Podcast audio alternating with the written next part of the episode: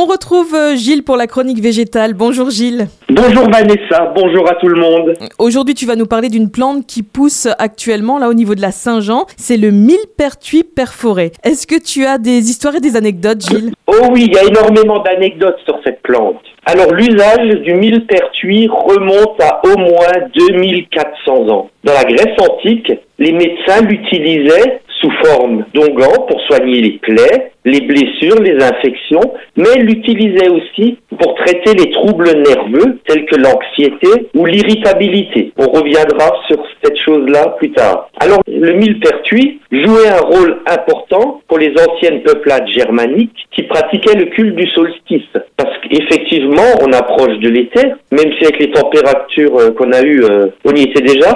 Effectivement.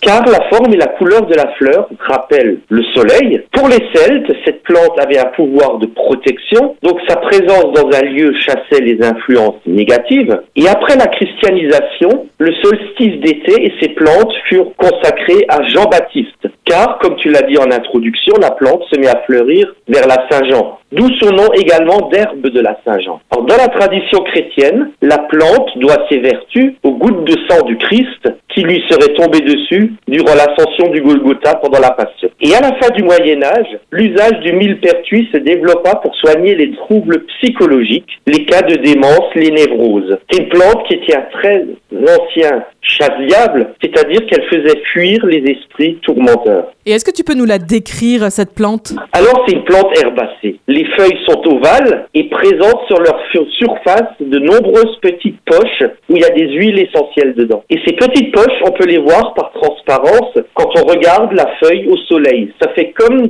plein de petits trous, d'où ce nom de millepertuis qui signifie mille trous. Les fleurs, elles sont jaune vif à cinq pétales et ponctuées de noir sur les bords. Et quand on écrase une fleur, une substance rouge s'écoule. Alors, elle pousse sur les bords des chemins, les lisières de forêt, les prairies, mais il faut toujours des milieux très ensoleillés. C'est une plante qui craint l'ombre et l'humidité, donc on trouvera vraiment cette plante là où il y a du soleil. Alors un peu plus tôt, tu nous disais que c'était une plante qu'on pouvait utiliser aussi à des fins euh, médicinales. Tout à fait. En fait, la partie médicinale, c'est le sommet de la plante, là où il y a les fleurs et qu'on récolte en été. Alors, elle a effectivement des propriétés pour les états dépressifs. Alors, on entend quand même dépression légère à modérée, surtout les dépressions saisonnières et survenant lors d'une fatigue nerveuse. Et c'est un usage reconnu et qui est beaucoup utilisé, surtout en Allemagne. Alors, c'est une plante qui s'utilise également pour les plaies et brûlures et les coups de soleil en voie externe. Alors, on peut confectionner une huile de millepertuis qu'on peut utiliser en massage ou en, cataplasme pour cicatriser les plaies et soulager les brûlures. Et évidemment, comme à chaque fois avec les plantes sauvages, je suppose qu'il y a euh, des précautions à prendre?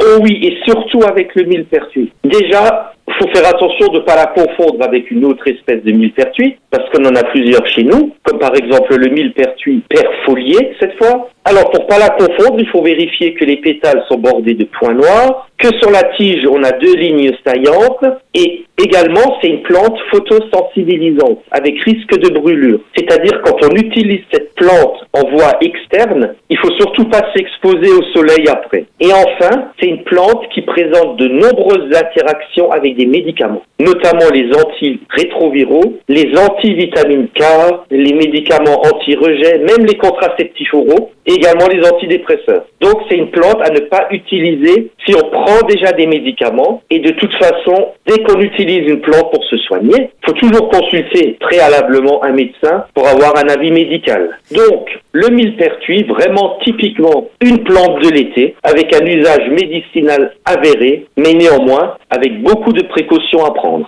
Merci beaucoup Gilles pour cette chronique encore une fois très instructive et nous on se retrouve évidemment la semaine prochaine. Avec plaisir.